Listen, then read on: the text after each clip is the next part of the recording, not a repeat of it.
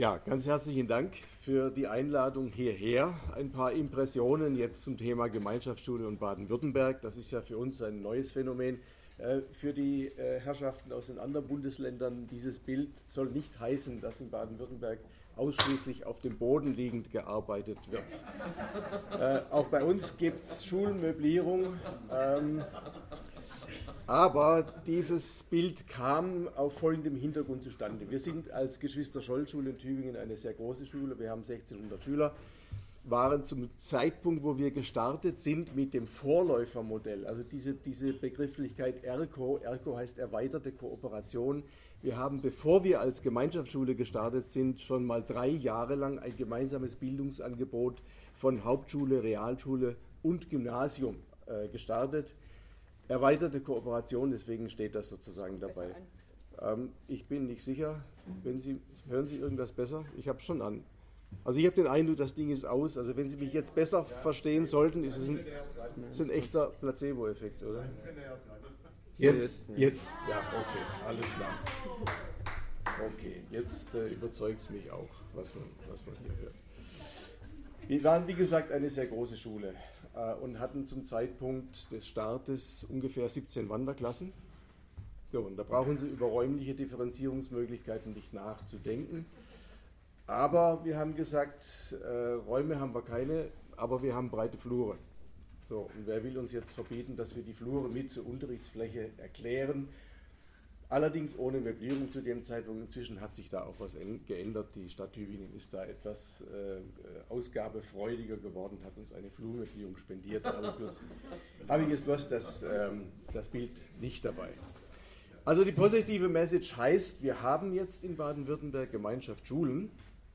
Ähm, Allerdings äh, reicht es nicht aus, äh, nur einmal eine richtige Entscheidung getroffen zu haben. Über die Perspektiven reden wir aber ganz zum Schluss noch, da will ich ein paar Takte dazu sagen.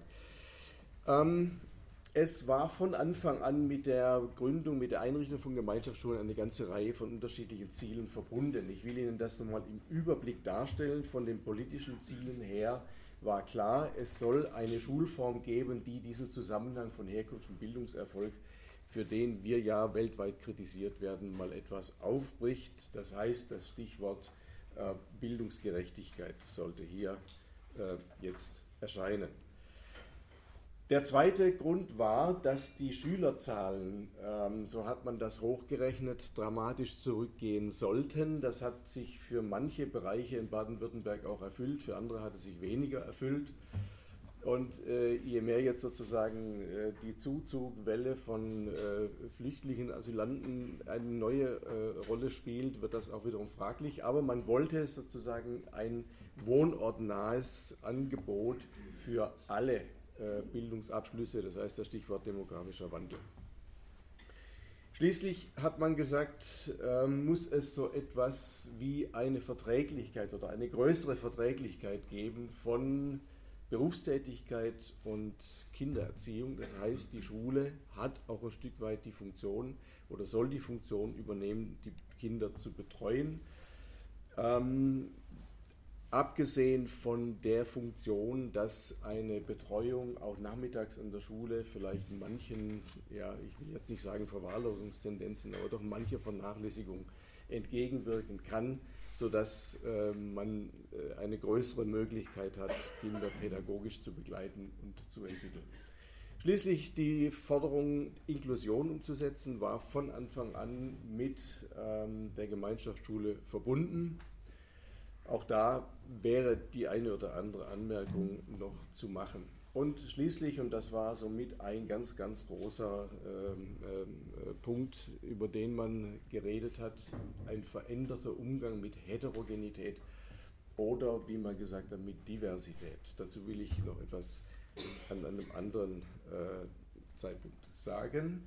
Das wiederum war verbunden mit einer ganzen Reihe von pädagogischen Zielen. Also man hat sozusagen auf der politischen Ebene sich bestimmte Zielsetzungen herausgesucht und hat dann gesagt, wenn wir das umsetzen wollen, brauchen wir aber auch in den Schulen äh, eine ganze Reihe von Veränderungen. Also das ist so etwas Ähnliches wie, wie äh, im vorherigen Bericht diese Zusammenstellung von dem Herrn Sack, was sich da so alles an welchen Stellen verändern muss. Ähm, zum Beispiel dass man sich verabschiedet von der Lehrzentrierung im Klassenzimmer hin zur Lernzentrierung. Und das ist durchaus ein sehr, sehr großer Unterschied. Ähm, die Österreicher sagen dazu lernseitige Didaktik. Äh, wir haben bei uns an der Schule den Begriff der Mathetik ausgegraben. Der ist schon uralt, der stammt von Johann Amos Comenius. Ähm, der hat interessanterweise die beiden Teile des Bildungsprozesses schon mal separat definiert und hat gesagt, die Didaktik ist die Kunst der Lehre und die Mathetik ist die Kunst des Lernens. Und das eine ist nicht notwendigerweise mit dem anderen verbunden. Ja, also von, von Andreas Müller, dem Leiter von Beatenberg, gibt es ja dieses schöne Zitat, dass er sagt, äh, Lernen ist nicht notwendigerweise eine Folge von Lehren, sondern das kann auch völlig für sich alleine in der Luft hängen. Ob dann Lernprozesse sich daraus entwickeln, ähm, das ist schwierig. Also da, da, gibt es sehr, sehr viele Zitate dazu. Ähm, damit zusammenhängt auch eine andere Rolle der Lehrpersonen. Also es gibt ja äh, eine ganze Reihe von Kommentaren zum Begriff äh, des Lernbegleiters. Ähm, das sehen die traditionell arbeitenden Kollegen dann doch eher etwas amüsant nach dem Motto, ein, ein, ordentlicher Mensch, der im Bildungsbereich tätig ist, der lehrt, bringt den Herrschaften was bei und die Gemeinschaftsschule, die ist dadurch gekennzeichnet, dass es da die Lernbegleiter gibt, die sich hinsetzen und zugucken, wie die anderen lernen. So ist es nicht. Ja, also Lernbegleitungstätigkeit setzt Lehrkompetenzen voraus. Ähm, die Österreicher sind an der Stelle auch äh, einen Schritt weiter und bieten das als Zusatzausbildung an. Es gibt also in Österreich die Möglichkeit, äh, ein zwei- oder dreisemestriges Zusatzstudium zum Thema Lerndesigner zu absolvieren, setzt aber eine vorhandene und abgeschlossene Lehrerausbildung voraus. Also das ist sozusagen ein, ein Aufsatz. Ähm, hängt auch mit äh, der Notwendigkeit zusammen, sich mental von manchen Vorstellungen äh, der beruflichen Tätigkeit äh, eines Lehrers zu verabschieden. Die Bedeutung des Sozialen äh, spielt eine ganz, ganz große Rolle. Das ist in unserem bislang äh, doch vorherrschenden lehrzentrierten Ansatz nicht so in den Vordergrund äh, getreten, sondern da ist es eher so die Vereinzelung zwischen Lehrperson und dem einzelnen Schüler. Äh, da kann ich Ihnen ganz zum Schluss noch eine sehr, sehr interessante Beobachtung äh, zeigen, die wir bei uns an der Schule gemacht haben. Ähm, Schwerpunkte im Bereich des kooperativen Lernens und vor allem der Projektarbeit. Das verändert die schulische Tätigkeit äh, deutlich. Schließlich die Bedeutung von Emotion und Motivation für den Lernprozess äh, hat immer schon eine Rolle gespielt, aber wenn sie stärker die Zuständigkeiten äh, aufgrund der ganz, ganz unterschiedlichen Bereiche des Lernens an die Lernenden übertragen, müssen sie auch damit, äh, müssen sie sozusagen auch Möglichkeiten geben, die eigene Beteiligung stärker zu steuern.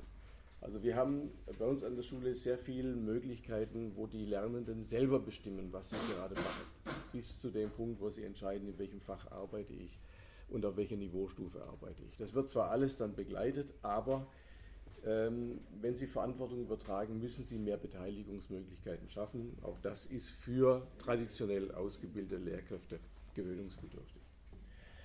Die Anerkennung individueller Unterschiede oder wie gesagt Umgang mit Heterogenität oder Diversität ist eines der ganz, ganz zentralen Anliegen.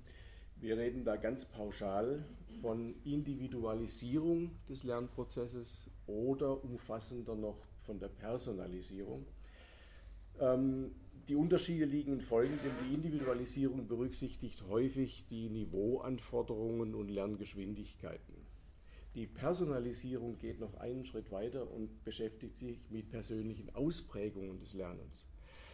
Es gibt äh, die Kinder, äh, die wir haben, die sagen, also ich würde mich am liebsten mit einem Buch in eine Ecke setzen und mir das genau angucken. Äh, machen wir dann auch, lassen wir die. Die kommen dann hinterher und erzählen, äh, was sie da gelesen haben, was sie gelernt haben. Es gibt andere, die sagen, ich und ein Buch alleine, das funktioniert überhaupt nicht. Ja, ich brauche zwingend äh, jemanden, mit dem ich darüber reden kann. Ja, und auch das ist begründet. Die Menschen sind unterschiedlich und von daher muss man sozusagen für diese Möglichkeiten auch organisatorische Antworten finden und das ist eine relativ große Herausforderung. Individuelle Förderung als Stichwort, klar, das muss passieren. Hohe Leistungserwartungen, also für die individuelle Förderung gibt es unterschiedliche Ansätze bis hin zu zusätzlichen Lernzeiten. Wir haben bei uns an der Schule ein ausgefeiltes Coaching-System äh, in kleinen Gruppen mit äh, klar definierten Zeitfenstern, in denen mit jedem Kind über die Frage der eigenen, des eigenen Lernerfolgs äh, geredet wird. Äh, alles das ist bei den Gemeinschaftsschulen in einem ganz anderen Ausmaß verankert. Und schließlich eine deutlich veränderte Sicht von Leistungsmessung und mhm. Leistungserfassung.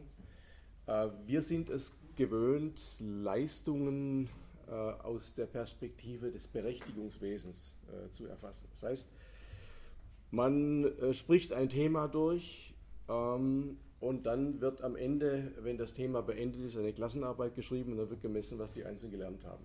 Ja, und wenn man diese ganzen Messpunkte dann äh, äh, summiert, dann ergibt sich daraus am Ende die Berechtigung, äh, die nächste Klasse zu besuchen oder eine weiterführende Schule zu besuchen oder wie auch immer. Ja, also unsere gesamte Leistungsmessung und unsere Bewertungskultur steht unter dem, ähm, unter dem Fokus des Berechtigungswesens.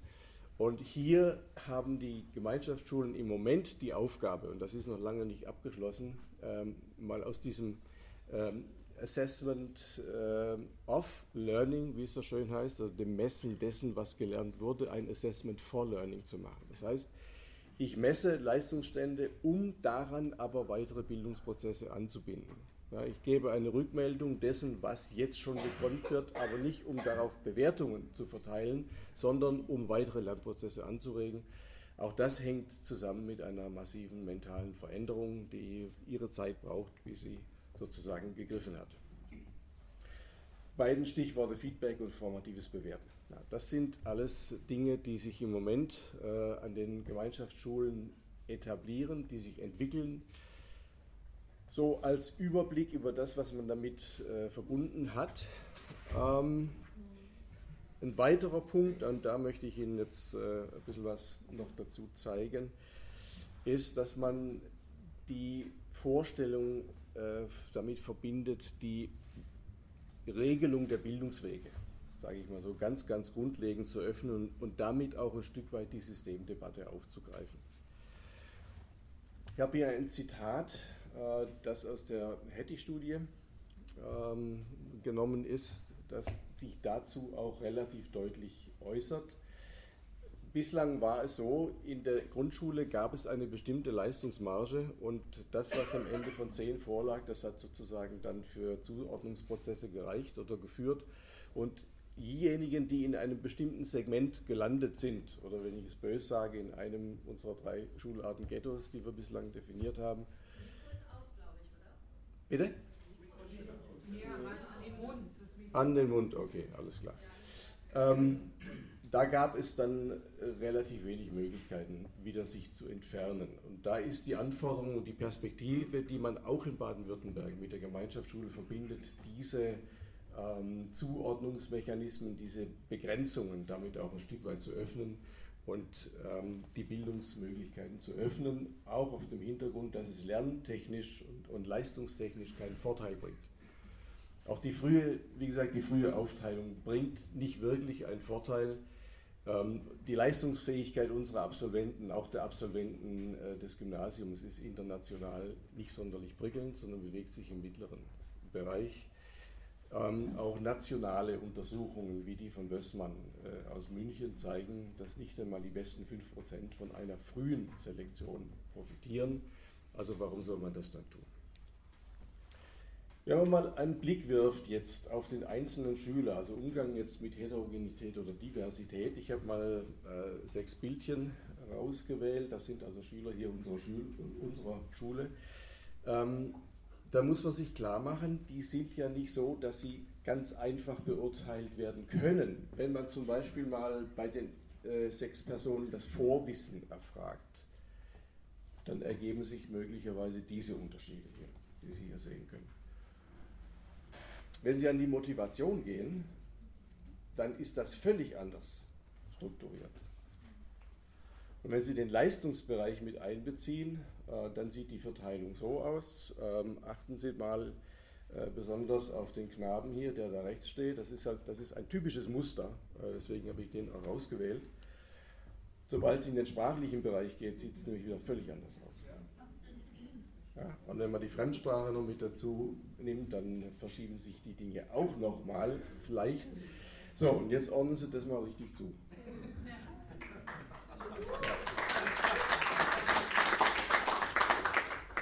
Und da sehen Sie das Problem. Ich habe auch hier nur fünf Dimensionen mal zusammengestellt von insgesamt 15 ungefähr, die eine wirkliche Relevanz haben.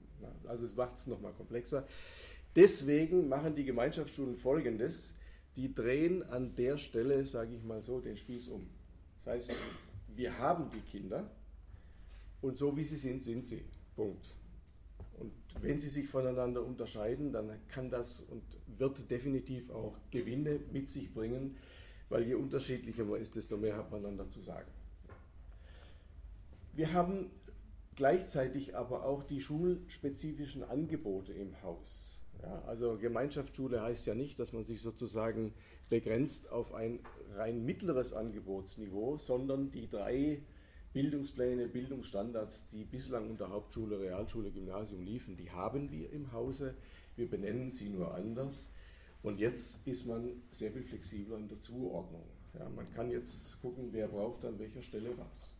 Ja, also hier wieder der Knabe, der in Mathematik bis in den Drei-Sternchen-Bereich arbeitet, während äh, sobald es äh, die Sprache trifft, äh, er hier sehr viel einsilbiger wird. Also das ist eine, eine, eine wirklich beobachtete Konstellation. Bei uns haben Sie die Möglichkeit, sozusagen gleichzeitig auf den unterschiedlichen Niveaustufen zu arbeiten. Also der arbeitet hier mit den Deutsch-Bildungsstandards, die man sozusagen der Hauptschule nimmt, während er im mathematischen Bereich auch teilweise Aufgaben löst, die im äh, gymnasialen Bildungsplan zu finden sind.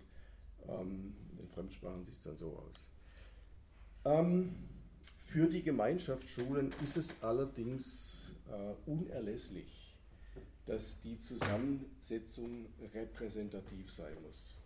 Ja, also Gemeinschaftsschule ist nur dann wirklich Gemeinschaftsschule, wenn sie auch die Gemeinschaft umfasst.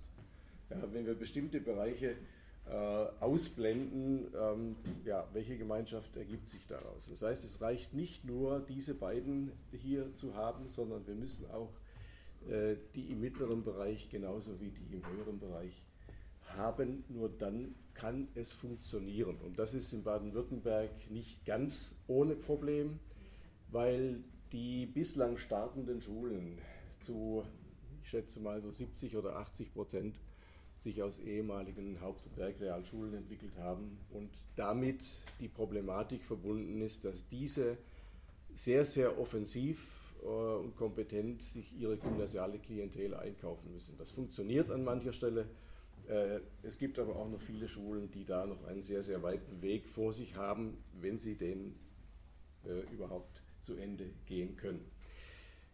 Die Chance der Heterogenität, dazu will ich Ihnen jetzt auch mal eine Beobachtung machen, äh, die ein bisschen das aufgreift, was, was am Ende des letzten Berichts gesagt wurde. Das heißt, es gibt keine Benachteiligung, äh, also keine zwangsläufige Benachteiligung für die ähm, Leistungsstärkeren. Wir haben bei uns an der Schule mal eine Fortbildungsveranstaltung gemacht, zusammen mit der Universität Tübingen, und zwar ein ganzes Semester lang. War eine ausgeschriebene, äh, ein ausgeschriebenes Seminar. Das fand bei uns an der Schule statt und war zu 50 Prozent mit Lehramtsstudenten besetzt und 50 Prozent Kollegen aus dem eigenen Hause. Und das allein war schon eine spannende Geschichte, weil da sozusagen die Praktiker, die 30 Jahre schon in der Schule sind, jetzt mit den, mit den äh, Neuankömmlingen oder Aspiranten mal in einen direkten Kontakt gingen.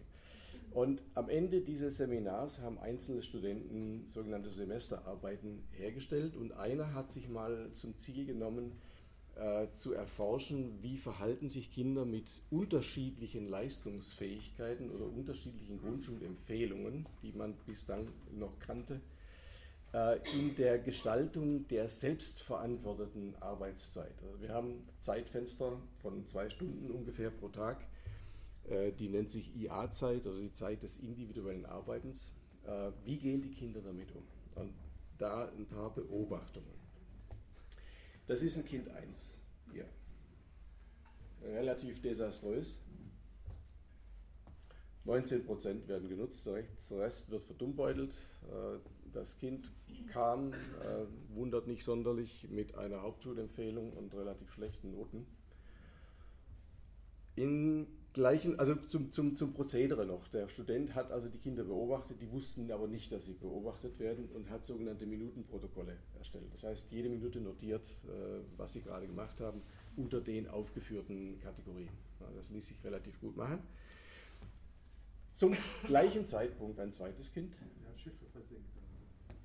Was auch immer versenkt hat, ob Schiffe oder was anderes. Das kann man nicht so richtig, oder einfach nur zum Fenster rausgeguckt oder, oder mal rumge oder mal durch die, durch die Gegend gelaufen, halt nicht konzentriert gearbeitet. So. Hier sieht die Nummer ganz, ganz anders aus. Ich glaube 68, 69 Prozent der zur Verfügung stehenden Zeit wird eigengesteuert zu Lernprozessen genutzt. Das Kind kam, wen wundert's, ähm, mit einer Gymnasialempfehlung und mit relativ guten Noten. So, dann haben wir Folgendes gemacht, dass wir diese beiden und zwei weitere mal in, eine, in einen Austausch gebracht haben, in eine kooperative Arbeitsphase. Das heißt, wir haben sie an eine gemeinsame Aufgabe gesetzt. Und äh, das war ungefähr 14 Tage später. Ähm, der Student hat aber die Kinder wieder einzeln beobachtet und was Sie jetzt sehen, ist die Nutzungsrelation von Kind 1.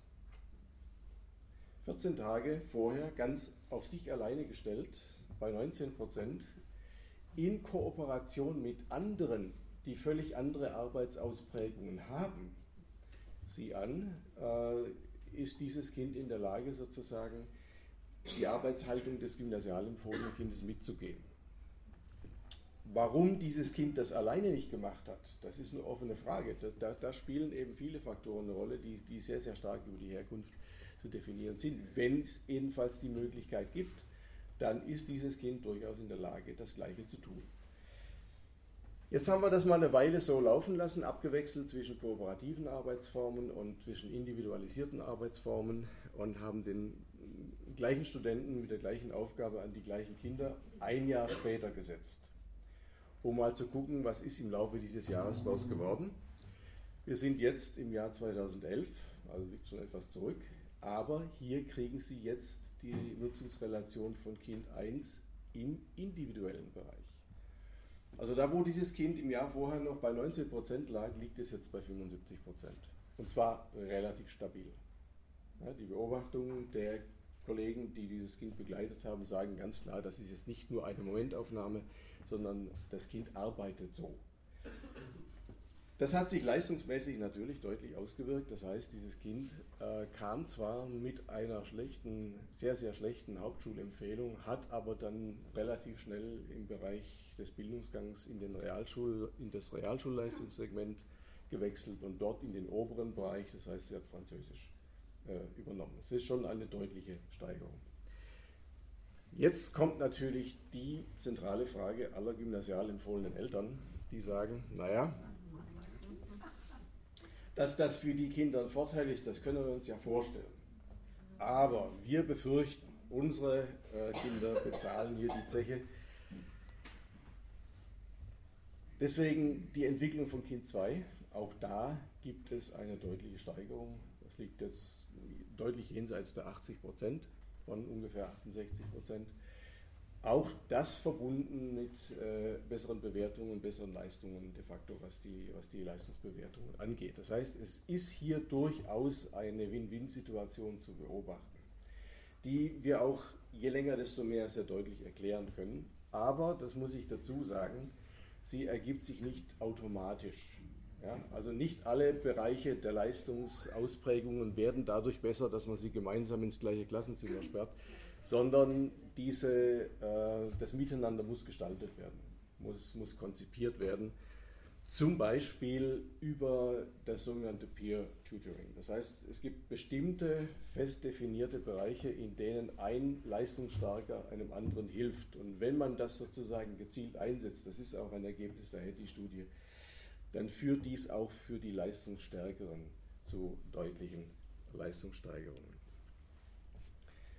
So, das waren jetzt ganz, ganz äh, kurze und äh, holzschnittartige Einblicke in das, was so in Baden-Württemberg äh, sich ergibt.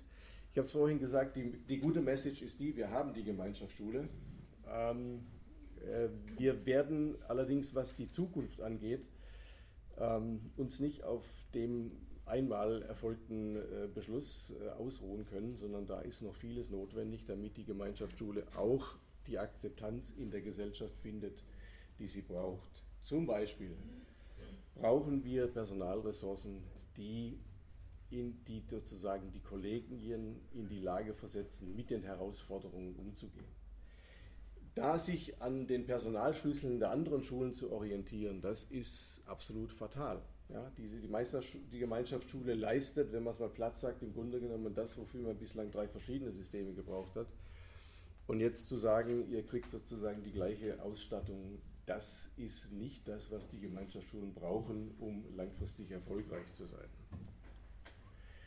Wir brauchen andere Materialien. Das, was bislang überwiegend an Schulmaterialien zur Verfügung steht, ist für den lehrzentrierten Einsatz konzipiert. Das lässt sich nicht ohne weiteres und nahtlos in ein völlig anderes didaktisches äh, Prozedere übertragen, sondern wir brauchen eine Entwicklung von Materialien, die für einen lernerzentrierten Ansatz geeignet sind. Das sind bei weitem nicht alle. Im Moment äh, sind ungefähr 200 Gemeinschaftsschulen dabei, gleichzeitig parallel eigene Materialien zu entwickeln, mit einem riesen Aufwand. Also wir brauchen dringend da eine Konzentration äh, von Angeboten. Wir brauchen gleichzeitig dazu die Möglichkeiten durch die Softwareunterstützung, diese verschiedenen Lernprozesse, die sich da im gleichen Klassenzimmer äh, äh, zur gleichen Zeit ergeben, überhaupt äh, bewältigen zu können, verarbeiten zu können, organisieren zu können. Im Moment gibt es auch bestimmt 20, 30 Gemeinschaftsschulen, die jeder für sich in einer eigenen Software basteln. So. Es entsteht aber da was im Hintergrund, das ist so die, die, die neueste Message. Wir brauchen auch eine vergleichbare Ausstattung mit Funktionsstellen. Die organisatorischen, der organisatorische Aufwand an einer Gemeinschaftsschule ist ein deutlich höherer als an den bisher eingerichteten Schulen. Ähm, wir wollen da, sage ich mal so, zumindest eine Gleichstellung auch mit den Gymnasien. Äh, um Ihnen einen Vergleichs, äh, eine Vergleichszahl zu nennen, bei mir an der Gemeinschaftsschule sind ungefähr ähm, 640, 650 Kinder, also ich rechne mal jetzt die, Ergo-Klassen mit dazu. Ähm, organisatorisch haben wir den Schulleiter und den Stellvertreter und dann ein paar Stufenkoordinatoren, die wir aber aus dem Schulleitungspool finanzieren. Das heißt, das geht, das geht uns ab. Das äh, Gymnasium im Hause bei uns hat äh, 950 Schüler, also 300 mehr, haben Schulleiter und Stellvertreter und vier Studiendirektoren, die allesamt mit Schulleitungsaufgaben betraut sind. Ja, also das ist, äh, das ist eine völlige Schieflage. Die Erfordernisse bei uns sind eher höher als weniger hoch. So, was war das nächste? Änderung der Lehrerausbildung, klar, das muss kommen, weil die Leute bei uns äh, ganz andere Tätigkeiten vollziehen äh, müssen. Im Moment müssen wir es selber in die Hand nehmen. Ja, also wir sind im Moment dabei, in, ein, in einem deutlichen Ausmaß jetzt, ich will nicht sagen, eigene Ausbildungsgänge äh, anzubieten. Teilweise machen wir das, äh, teilweise einfach durch eine ganz, ganz intensive Begleitung in den ersten zwei, drei Jahren, äh, weil die Veränderungsprozesse deutliche sind äh, an den Gemeinschaftsschulen, also im, äh, in der täglichen Arbeit. Investitionen in Fortbildung, das brauchen wir dringend. Also die Kollegen, die schon arbeiten, äh, brauchen weitere Begleitung, um sozusagen diesen geänderten Anforderungen auch langfristig mithalten zu können. Und was wir auch brauchen, das ist so ein bisschen ein Problem im Moment, man hat sich in Baden-Württemberg dazu entschieden, die Gemeinschaftsschulen als zusätzliches Angebot neben das bestehende System zu setzen. So. Das ist äh, wie überall, äh, wenn einer dazukommt, dann fängt die Konkurrenz an. Ne? Und die Konkurrenz, die äh, ist durchaus äh, erheblich. Die ist jetzt im Bereich der Hauptschulen nicht so gravierend, äh, sage ich mal so. Warum? Das brauche ich hier nicht zu kommentieren. Aber die Realschulen, äh, die packen im Moment das Messer aus und gehen im Bereich der Sekundarstufe 1 äh, relativ aggressiv in eine Konkurrenz und das ist eine sehr, gut, sehr ungute Situation, Das gleiche kommt auf uns zu im Moment, wenn es an die Sekundarstufe 2 geht. Also ich teile absolut die, die, die Auffassung, ohne dass wir die Gemeinschaftsschulen mit einer Sekundarstufe 2 ausstatten, zumindest an den Standorten, die das hergeben, muss jetzt nicht flächendeckend sein, wird die Akzeptanz äh, langfristig nicht funktionieren, aus unterschiedlichsten Gründen. Mhm. Ähm, wir kriegen das im Moment mit in Tübingen, der Top, genau jetzt gerade dieser Kampf, weil sich die drei Gemeinschaftsschulen in Tübingen darauf verständigt haben, solch eine Sekundarstufe 2 zu, zu fordern. Ähm, während die fünf Gymnasien am Ort äh, in, äh, sich zusammengeschlossen haben, um genau das zu verhindern. Also das, äh, was sich in Tübingen jetzt anbahnt, das wird uns landesweit an der einen oder anderen Stelle auch einholen. Ohne das, lassen Sie mich das relativ klar sagen, wird es nichts werden. So, und dann auch was die Bereitstellung der nötigen Finanzmittel angeht, auch da gibt es ja einzelne Politiker, sage ich mal so, hier im Lande, die sich auf die Fahne geschrieben haben, hier eine, eine Gerechtigkeit herzustellen nach dem Motto, die Gemeinschaftsschule wird genauso behandelt äh, wie alle anderen. Auch da verkennt man, dass die Gemeinschaftsschule, wie gesagt, Dinge leistet, für die man bislang drei bis vier verschiedene Systeme gebraucht hat. Und jetzt zu sagen, ihr kriegt auch nicht mehr als die anderen, das ist eine, wäre eine Entscheidung, die möglicherweise zum Scheitern führt. GMS, sage ich mal so, konsequent zu Ende denken. Ja, es reicht nicht aus, einmal die richtige politische Entscheidung getroffen zu haben, sondern es muss jetzt auch das weitere Unterstützungsprozedere kommen. Ja, wer A sagt, muss auch B sagen. Und äh, ja, wenn das an verschiedenen Stellen jetzt wieder in Frage gestellt werden sollte oder teilweise in Frage gestellt wird, ähm, dann muss man auch damit rechnen, dass sich das, was man mit der Gemeinschaftsschule in Baden-Württemberg sich vorgestellt hat, sich nicht in dem Maß verwirklicht und auszahlt, wie man das eigentlich gewollt hat und wie wir uns es gerne gewünscht hätten. Soweit mal von meiner Seite aus.